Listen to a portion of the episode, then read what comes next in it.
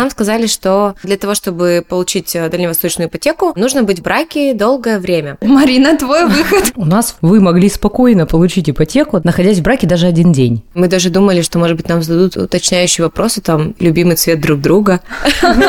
Или, а что вы готовите на завтрак для мужа? Добро пожаловать. Вот и родился бизнес-план.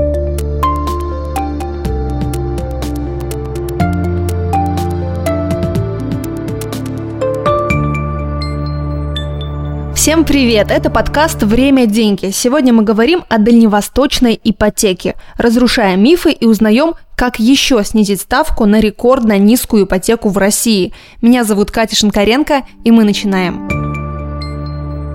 Сегодня с нами в студии Юля со своей историей о том, как им с мужем не одобрили дальневосточную ипотеку в нескольких банках, а также Марина Королева, начальник управления ипотечного кредитования Сбербанка в Приморье.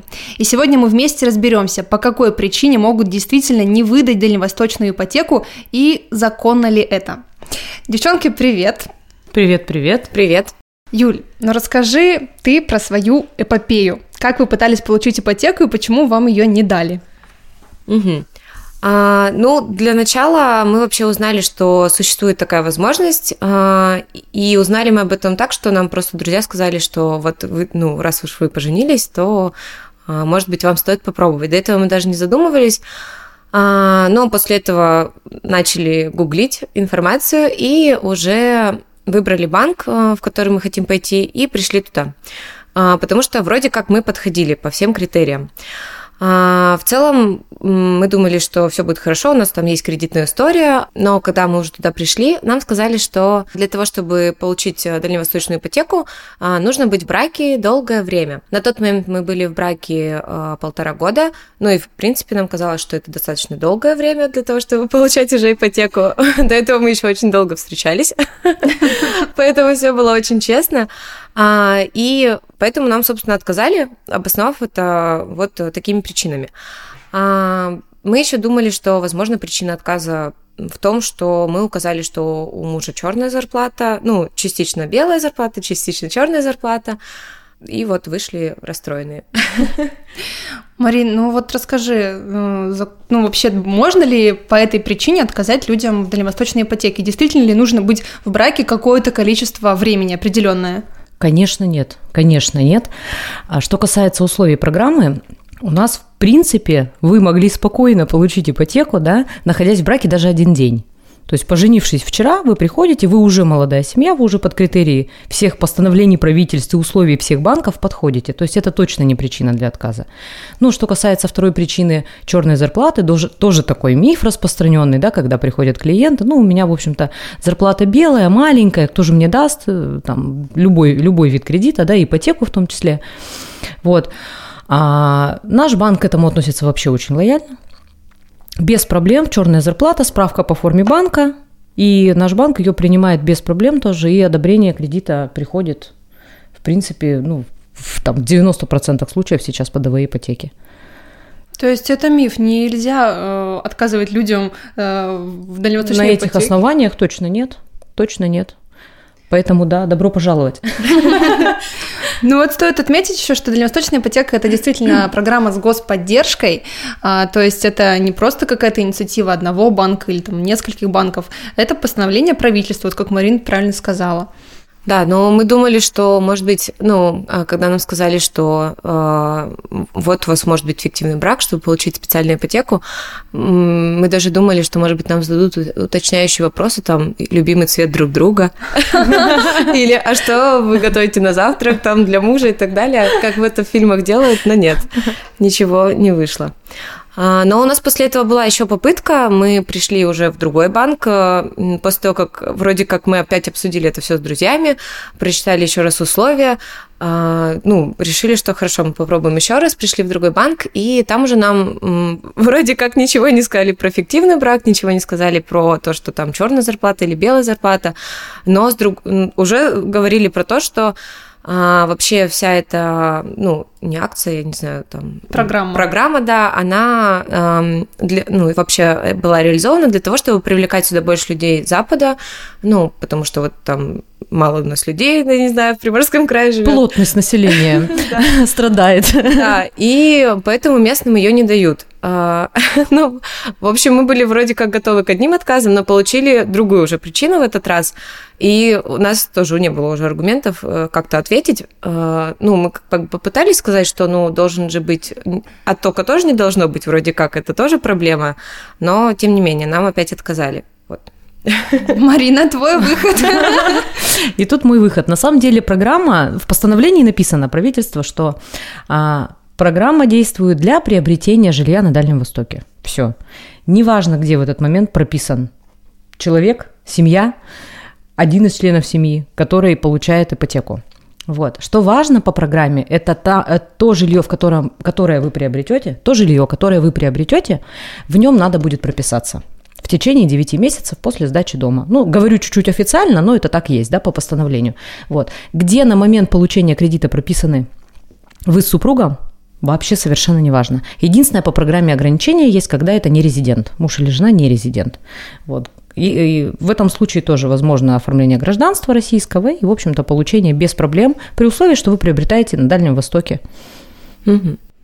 И вот это как раз, по-моему, тоже сделано для того, чтобы вот эту фикцию э, исключить, э, потому что... Чтобы и не уезжали с Дальнего Востока. И приезжали, и не уезжали наши молодые семьи. Ну вот я еще слышала, что многие там, о, супер, мы подходим под условия, мы сейчас купим квартиру, а потом ее там перепродадим или там будем сдавать. И вот как раз это условие прописки, оно должно исключить вот эти моменты, да? Ну, на самом деле, как помешает моя прописка сдавать эту квартиру? Как? Ну, сдавать, да. А про продать тоже можно? Продать, конечно, нет, потому что она в залоге. Не потому что я там прописана, а потому что она в залоге у банка, да. И пока э, банку кредит не выплачен любому, и пока квартира в залоге, конечно, вы ее не продадите, не подарите, ничего с ней не сделаете, никаких таких действий.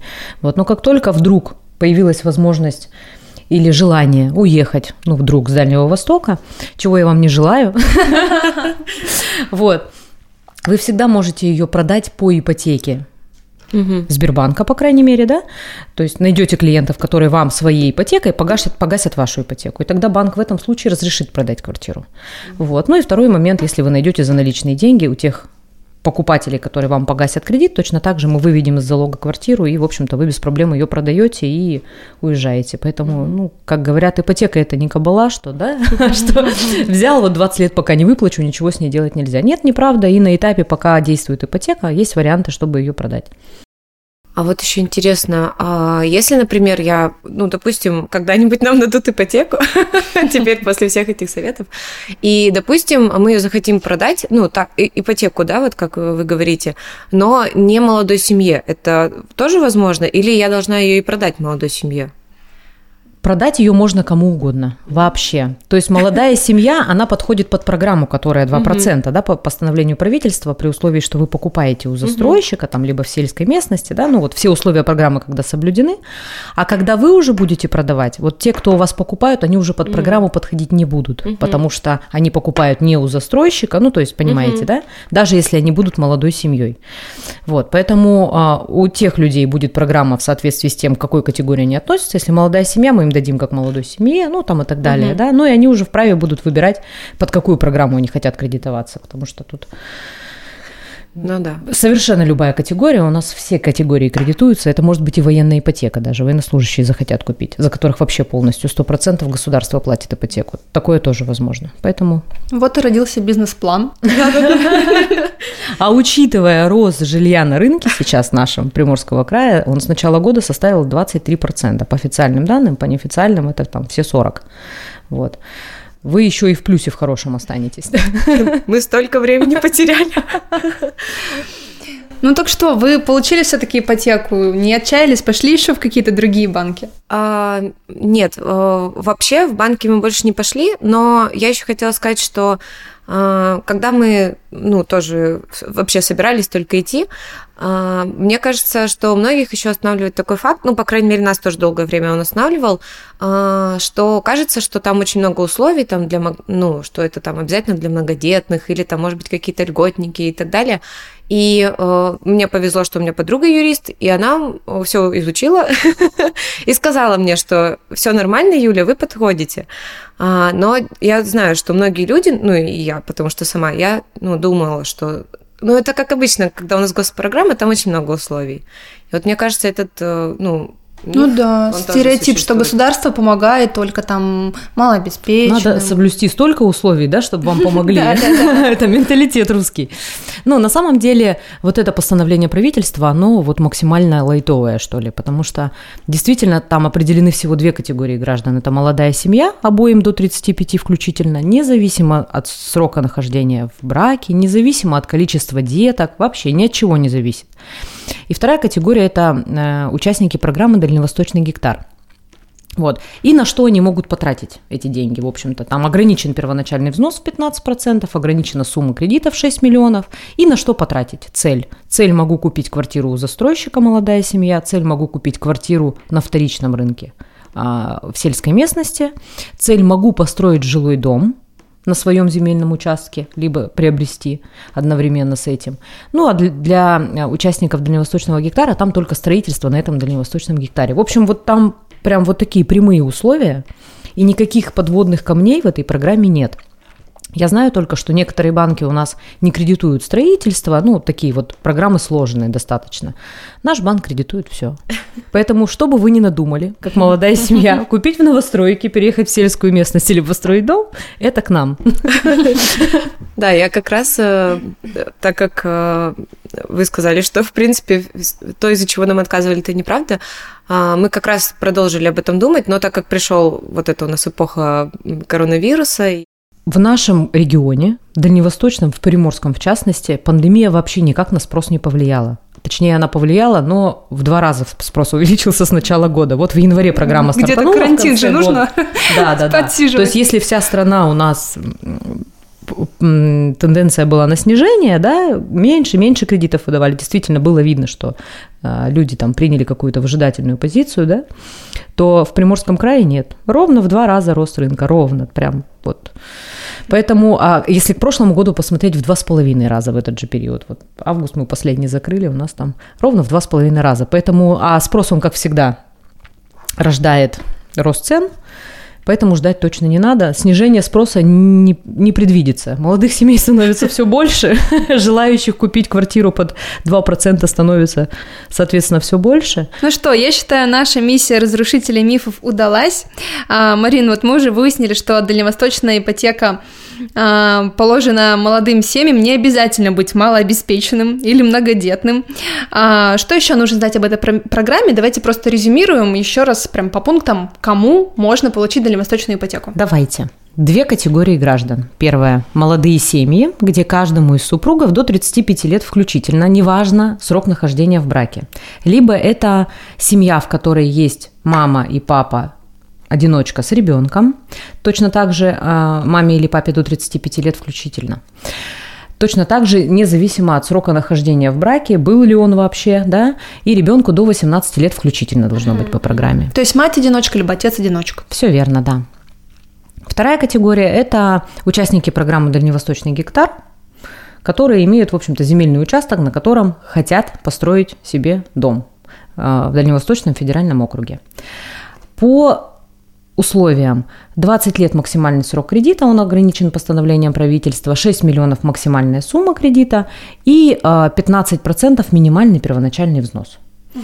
На какие цели можно этот кредит потратить? Вот молодым семьям, вот тем, да, которые и матери-одиночки, и молодые семьи, им можно потратить на покупку жилья у застройщика раз, причем неважно, на этапе строительства дома или уже сданный. Второе – это приобрести готовое жилье, уже вторичное, на территории сельской местности. И третье – это построить жилой дом как на собственном земельном участке, так и с одновременным приобретением. Для участников программы «Дальневосточный гектар» строительство жилого дома собственно говоря, на этом дальневосточном гектаре. Угу. То есть в городе это должен быть э, новостройка, а если это село, поселок, то там можно с рук. Да, да, можно приобрести, да, у физических лиц, да. А, ну вот Вообще крутая, конечно, программа, ничего не скажешь. Она все навсегда у нас поселилась или у нее есть какой-то срок? А, программа ограничена сроком до 31 декабря 2024 года. То есть надо торопиться. Ну, в общем-то, уже да, прям пора все бросать и делать это, потому что тут даже, ну, понятно, что 24 год, кажется, он где-то далеко. Ну, во-первых, у нас Очень много людей, которым 34, 35, а завтра 36, и они не успевают себе что-то подобрать. Вот. Ну, а во-вторых, растут цены. Как я уже говорила, растут цены. И ставка вряд ли будет меньше, да, а цена точно будет больше. Поэтому сейчас самое время. Угу. Ну, а 2% вот на мою память, ну, мне немного лет, но тем не менее, это вообще такая рекордно низкая ставка на ипотеку в России. Но я знаю, что в Сбербанке можно еще меньше сделать. Как? Ставку сделать ниже можно. Это практически не секрет уже. У нас есть услуга, э, называется сервис электронной регистрации очень крутая в наше время, потому что сейчас в МФЦ записаться проблема, сдать документы на регистрацию проблема, там бешеные очереди, а мы можем отправить документы на регистрацию электронно в Росреестр. Наш клиент один раз приходит в банк, подписать договор, выпустить себе электронные подписи, мы отправляем сами эти документы на регистрацию, он получает их электронно, деньги автоматически переводятся застройщику, и еще клиент за это получает 0,3% скидки к своей ставке. И в новом 2021 году Сбер снизил ставку по дальневосточной ипотеке еще на 0,7 процентных пункта, и сейчас она вдвое ниже, чем федеральная программа. Супер. А, ну, с такими условиями, наверное, действительно не, не удивительно, что э, так много людей берут э, кредитов и ипотеки. А если не секрет, сколько э, вот ну, Сбербанк, допустим, выдал с начала действия этой программы? С начала действия программы у нас принято больше 5 тысяч заявок в Приморском крае и порядка 30 тысяч по всему Дальневосточному федеральному округу. Марин, спасибо большое за информацию. Юля, спасибо за историю, что поделилась. Вместе мы а, разрушили мифы, стереотипы, поняли, что надо брать дальневосточную ипотеку, пока дают. Пока дают, да. Ну что, на этом мы завершаем наш выпуск подкаста «Время – деньги». Дальше будет еще интереснее, так что не пропустите анонс следующего выпуска на сайте Примамедиа. И рассказывайте друзьям, если это было для вас полезно или интересно. Это отличный шанс поддержать нас. Пока-пока.